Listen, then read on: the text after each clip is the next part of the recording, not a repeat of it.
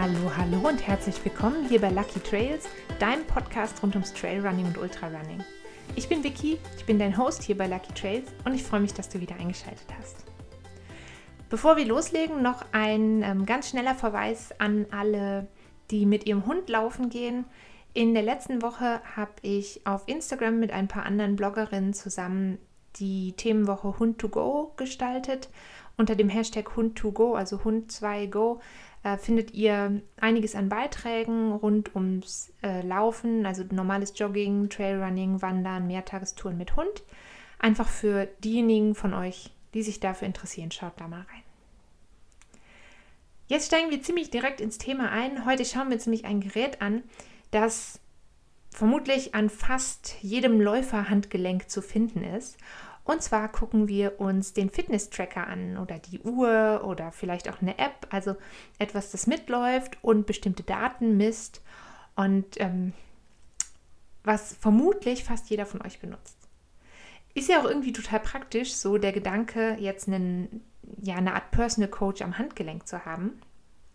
Was wir jetzt heute machen, ist, wir schauen uns mal an, welche Werte können diese Geräte, also die Uhren, Smartwatches, Fitnessarmbänder eigentlich so messen Worauf müssen wir achten, wenn wir uns diese Daten genau anschauen? Also welche Daten sind vielleicht auch ein bisschen mit Vorsicht zu genießen? Und ähm, wie viel Sinn macht dann tatsächlich am Ende so ein Gerät oder ist das eher unsinnig? Wenn man sich so, ich, wenn ich jetzt heute in der Folge von Uhren spreche, dann ähm, von Uhren oder Trackern, dann sind natürlich alle diese Geräte gemeint, gar nicht eine bestimmte Marke. Ich laufe, Achtung, Werbung, mit der Garmin Forerunner 245 ohne die Music, ähm, also ohne den Musik, äh, die integrierte Musik, weil ich das einfach für mich nicht brauche. Ich laufe oft ohne Musik und ähm, wenn ich doch mit Musik laufe, ich habe sowieso fast immer noch das Handy dabei. Äh, und ich bin sehr, sehr zufrieden mit meiner Uhr. Das vielleicht mal so vorweg. Aber das heißt natürlich nicht, dass jetzt nicht eine Uhr von Apple oder von Polar oder so nicht genauso gut sein kann. Das ist einfach so, ich bin in der Hinsicht Garmin-Kind. Wenn man sich also diese Uhren heute anschaut, dann, ja, dann muss man sich ja eigentlich fast fragen, nicht was messen die, sondern was können die nicht messen. Das ist natürlich sehr extrem modellabhängig, das ist auch sehr abhängig davon, wie viel Geld du am Ende für dieses Gerät ausgibst. Aber die meisten Uhren messen neben Distanz, Geschwindigkeit und Höhenmetern beim Laufen und oft dann auch bei allen anderen Ausdauersportarten ähm, messen die noch so Sachen wie den Puls, also die Herzfrequenz. Sie messen auch die maximale Sauerstoffaufnahme deines Blutes. Sie prognostizieren dir deine mögliche erreichbare Wettkampfzeit. Sie schauen sich deinen Trainingseffekt an. Sie sagen dir, was jetzt eine gute Erholungszeit für dich wäre, wie im Vergleich deine Trainingsbelastung aussieht heute im Vergleich zu zum Beispiel der letzten Woche und auch wo sich dein Trainingszustand gerade befindet. Also das sind eine ganze Menge Sachen. Vielleicht auch noch, bevor wir uns diese ganze Menge Sachen noch anschauen, finde ich es ähm, wichtig, allgemein nochmal zu sagen, dass nicht bei allen Geräten alle diese Werte super präzise sind. Es gibt Uhren, die sind sehr, sehr gut. Es gibt Uhren, die sind eher so mittelmäßig. Und es gibt natürlich auch welche, die schneiden eher sehr, sehr schlecht ab. Da würde ich euch auf jeden Fall empfehlen, mal bei Stiftung Warentest oder so reinzuschauen. Ähm, ich habe zum Beispiel einen Test vorher gelesen äh, von der Stiftung Warentest. Die haben 2020 insgesamt 25 von diesen Trackern getestet. Und das Ergebnis war jetzt eher so, boah, ich sag mal, da ist noch Luft nach oben. Sie haben nämlich gesagt, dass sie sich nur bei zwei von diesen 25 getesteten Trackern wirklich auf die Ergebnisse verlassen können. Und bei 23 Geräten waren eben die gemessenen Daten wie eben Herzfrequenz, Kalorienverbrauch oder auch die zurückgelegte Distanz teilweise wirklich extrem ungenau. Zitat aus dem Test, Abweichungen im zweistelligen Prozentbereich sind keine Seltenheit, teilweise liegen sie auch über 50 Prozent. Also das einfach nur mal so ähm, als Gedankenanstoß. Wir kommen nachher auch nochmal dazu, ob denn auch wenn diese Daten nicht super präzise sind, das Sinn macht, die Uhr dabei zu haben. Für mich sind eigentlich die wichtigsten Werte ähm, die zurückgelegte Distanz, die ähm, zurückgelegten Höhenmeter und die durchschnittliche Geschwindigkeit, also meine Pace auf der Strecke. Das ist so das, was ich eigentlich immer direkt nach dem Lauf mir anschaue, wie das gewesen ist. Aber auch da ähm, kommen wir gleich nochmal drauf, gibt es so ein paar Sachen, die man einfach beachten muss. Wir gucken uns jetzt aber erstmal an, wie zum Beispiel die Messung von der Herzfrequenz funktioniert und wo es da haken könnte. Also nicht muss, aber wo es haken könnte. Die ähm, Pulsmessung oder die Messung von deiner Herzfrequenz, die funktioniert bei den meisten modernen Uhren über die optische Pulsmessung. Das nennt man auch, es gibt ein super schlaues Fachwort dafür, Photopletysmographie. Optische Pulsmessung. Das habe ich das bestimmt falsch ausgesprochen. Also das geht so. Ähm, dein Herz pumpt Blut durch den Körper. Und das Blutvolumen in den Arterien ist größer. Also wenn das Blut vom Herzen angesaugt wird, ist das Blutvolumen geringer, als wenn das Blut ähm, in den Arterien unterwegs ist. Und je nachdem, wie viel Sauerstoff in deinem Blut ist, dann ändert sich quasi die, ähm, die Lichtdurchlässigkeit vom Blut. Und daraus kann dann über ein Messverfahren, also aus da, daraus, wie viel Licht dein Blut durchlässt, daraus kann man mit einem Messverfahren dann die und einem Algorithmus die Herzfrequenz ableiten. Wenn du dir deine Uhr mal ganz genau angeschaut hast, auf der Rückseite von vielen Trackern oder Uhren gibt es so kleine Lampen. Bei mir sind das jetzt zwei grüne Lämpchen und es gibt einen optischen Sensor. Und das liegt ja so auf dem Handgelenk auf. Und das Licht von diesen LEDs, das geht dann durch die Haut durch und leuchtet quasi auf die darunter liegenden Blutgefäße. Und je nachdem, wie viel Blutvolumen, also wie viel ähm, Sauerstoff in dem Blut ist, wird mehr oder weniger Licht absorbiert, beziehungsweise also reflektiert. Und das reflektierte Licht, das misst der Sensor. Und dadurch wird der aktuelle Puls ermittelt. Und da kann man jetzt schon merken, oh, das ist theoretisch natürlich sehr fehleranfällig. Ähm, ein paar Faktoren, das sind nur einzelne Beispiele, aber ein paar Faktoren, die die Genauigkeit davon beeinflussen können, sind zum Beispiel, wenn du eine Tätowierung hast an der Stelle.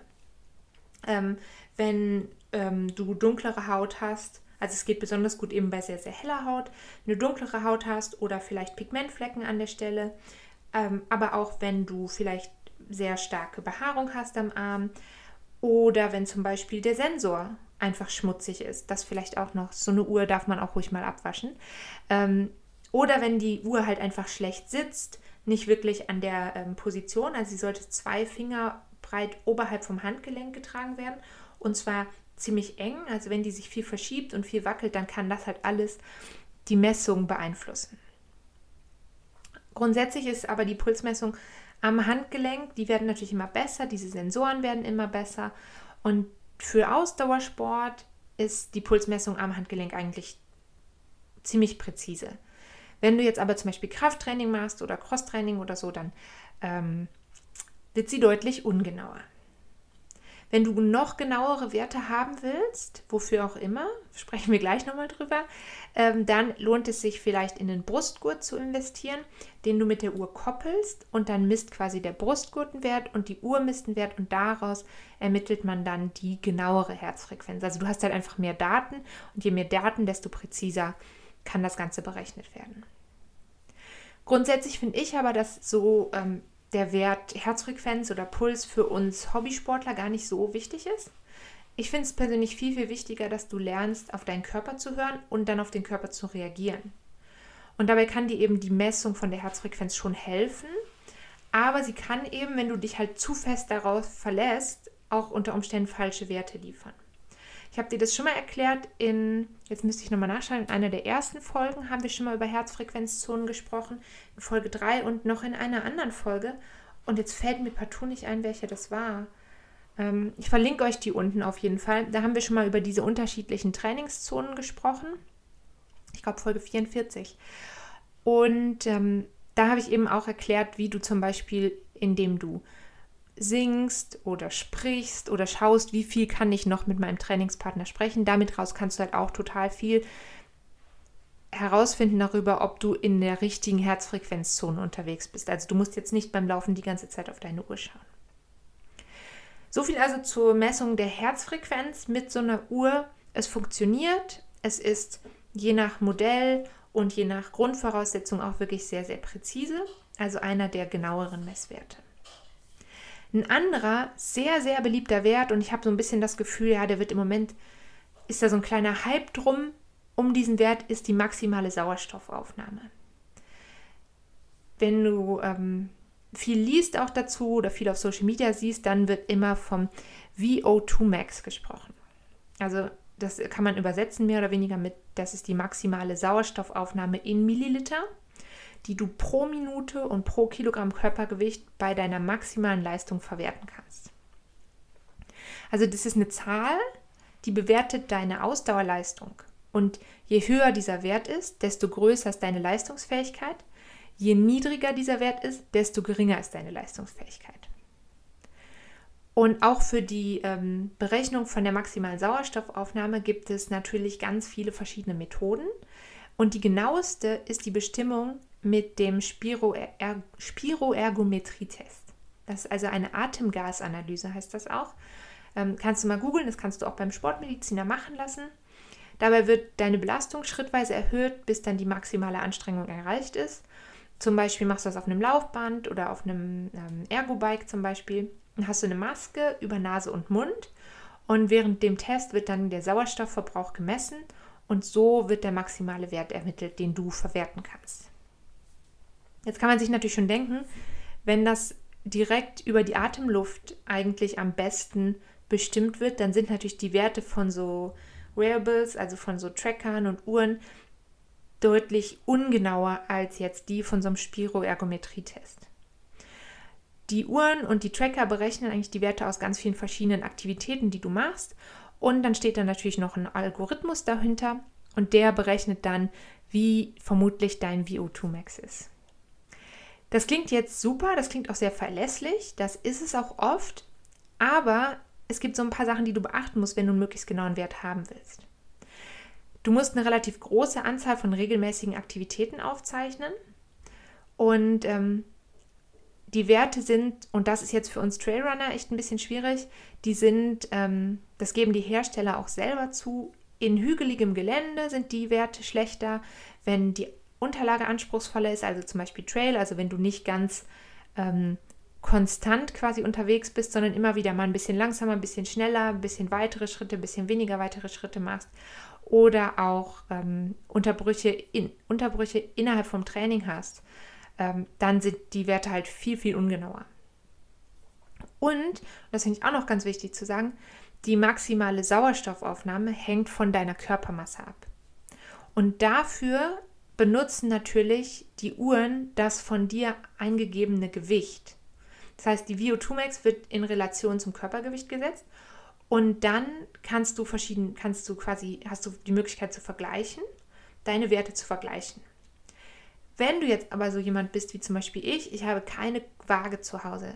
Ich gehe nie auf die Waage und ähm, dementsprechend trage ich halt, ich glaube, ich habe einmal vor zweieinhalb Jahren oder so mein Gewicht in so einer App eingegeben.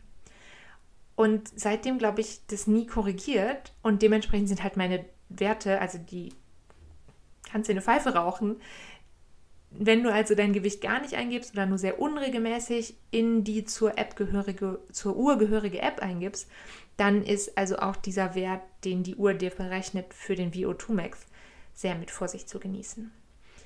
Auch da machen die Hersteller große, große Fortschritte, aber ich finde gerade für uns Trailrunner ist das wirklich ein Wert, da solltest du dich nicht zu feste drauf verlassen.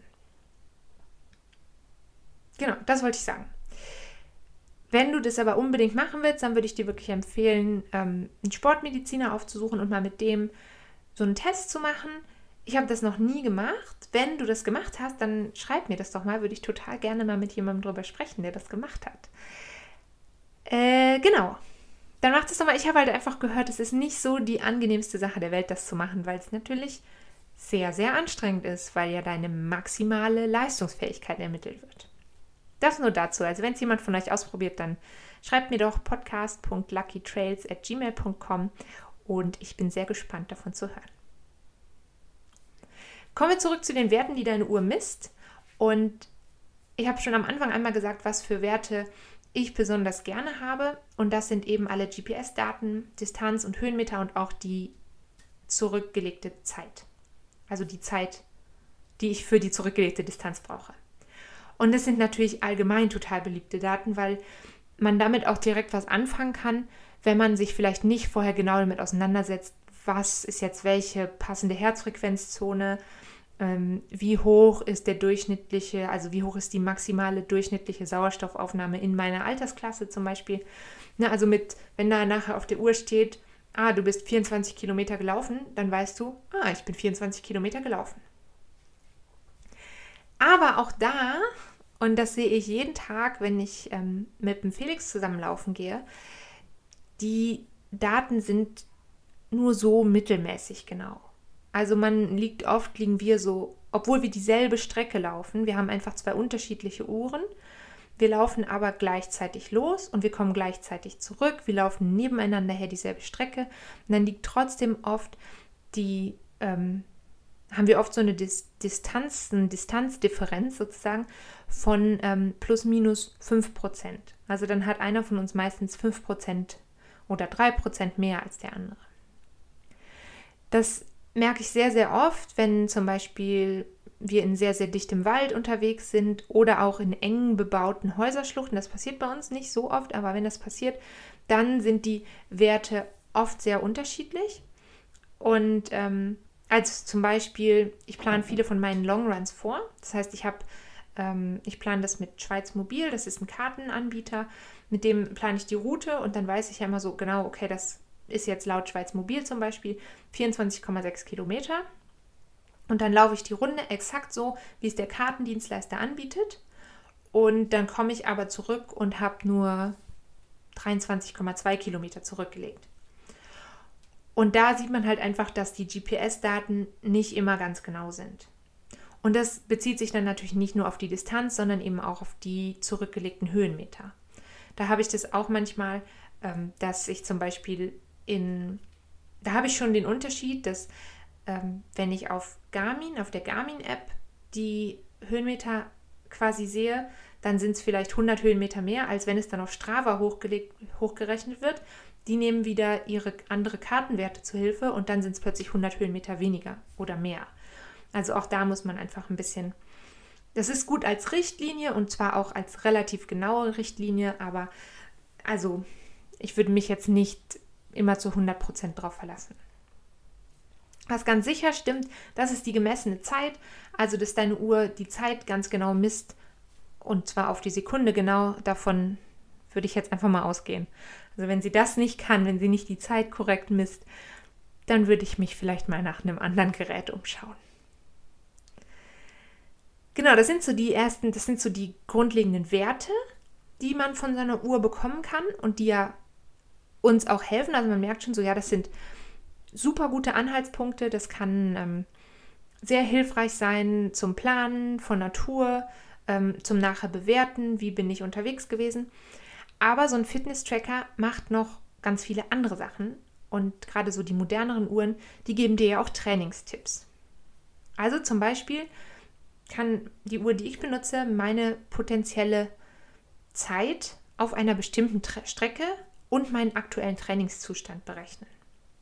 Also die kann mir quasi sagen, ich habe jetzt viele, viele, viele, viele Läufe gemessen und aus all diesen vielen Läufen und wie ich mich so entwickelt habe, sagt sie mir dann, ah, du könntest fünf Kilometer in so und so vier Minuten laufen oder zehn Kilometer in so und so vier Minuten oder Halbmarathon oder Marathondistanz. Das sind jetzt für mich zwei Schwierigkeiten hinter. Also zum einen wird dieser Wert ganz häufig aus der VO2 Max ermittelt. Und das haben wir uns ja eben schon mal angeschaut.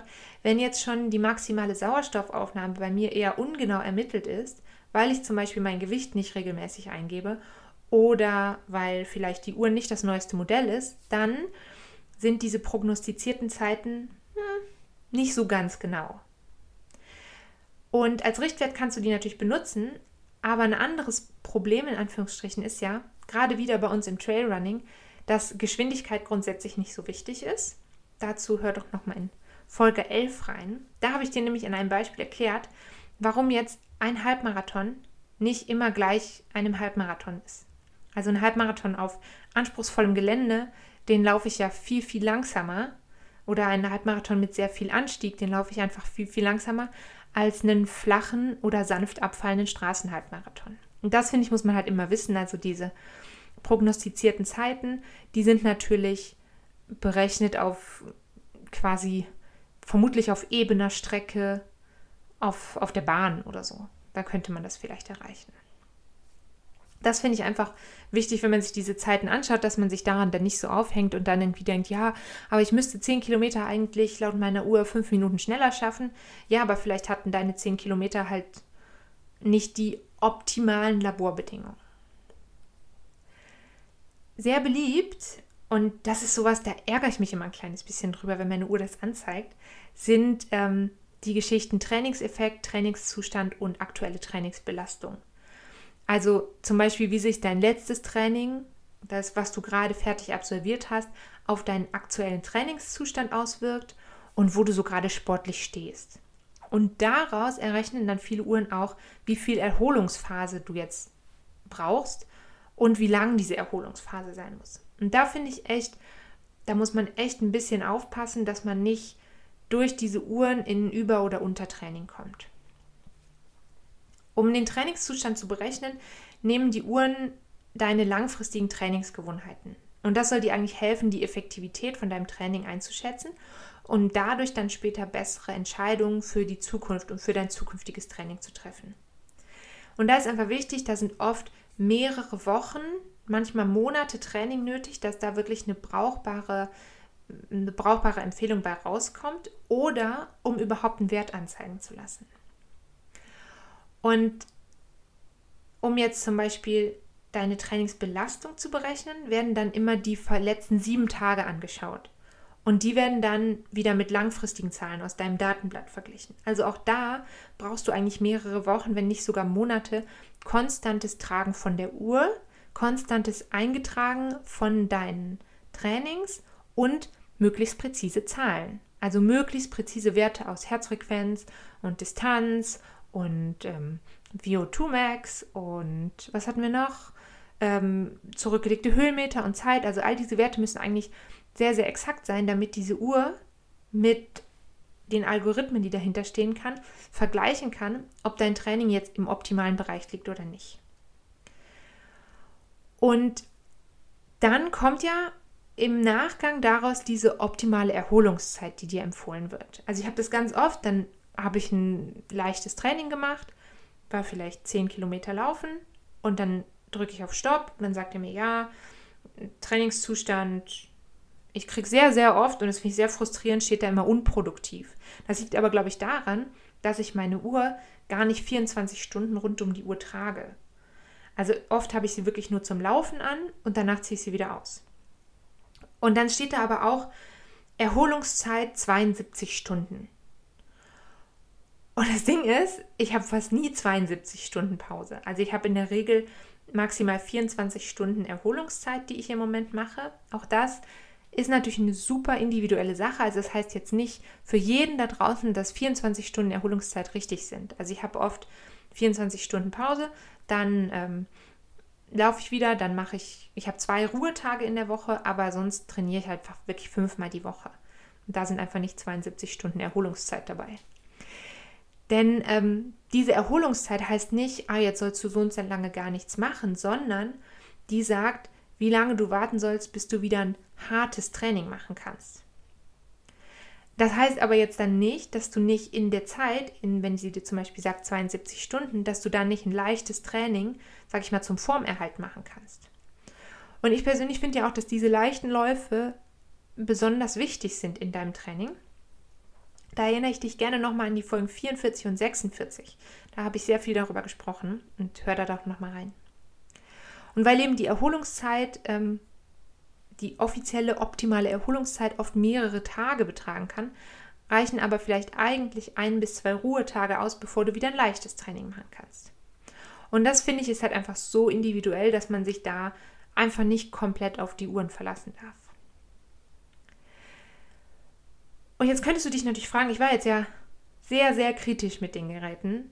Könnte man sich ja fragen, okay, macht denn so eine Uhr dann überhaupt Sinn? Und ja, ich finde auf jeden Fall. Ich will überhaupt niemandem das Gerät schlecht reden. Ich will auch überhaupt niemandem die Freude an den Statistiken und an den Zahlen schlecht reden. Denn ich liebe Statistiken. Ich liebe das. Ich muss immer nach jedem Lauf direkt schauen, ist es hochgeladen in, Stra in Strava, habe ich all meine Ausrüstung hinzugefügt. Ähm, und natürlich schaue ich auch, ah, wie viele Kilometer habe ich in der letzten Woche zurückgelegt, vielleicht im letzten Monat. Ich vergleiche das mit dem letzten Jahr und all solche Sachen. Und ich liebe das und ich kann jeden verstehen, der das genauso sehr liebt. So ein richtiger kleiner Datennerd ist.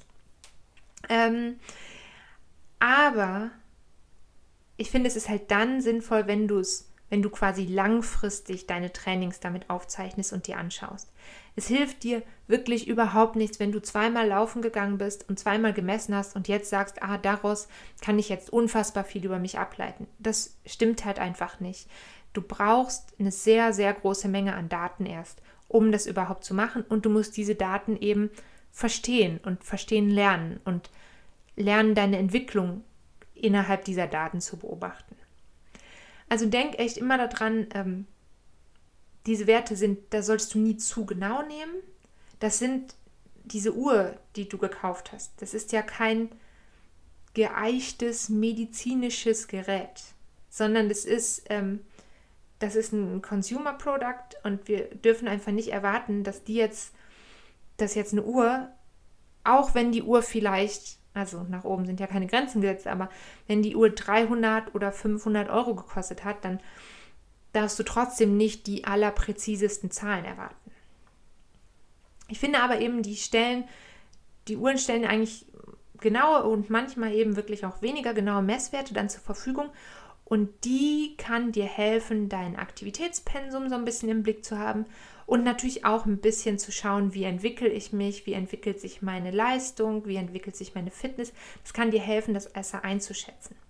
Aber es handelt sich eben immer ja um eine Orientierungshilfe und das ist niemals ein, ein ärztlicher Nachweis über irgendwas. Und das finde ich einfach das solltest du nicht vergessen. Und dann kannst du ganz, ganz viel Freude damit haben, deine Daten zu messen und dich genauso wie zum Beispiel ich das mache, jedes Mal wie ein kleines Kind freuen, wenn du meinetwegen auf Strava ein neues Segment, den Personal Record auf einem neuen Segment hast oder wenn du siehst, oh, ich bin diese Woche schon 80 Kilometer gelaufen oder so.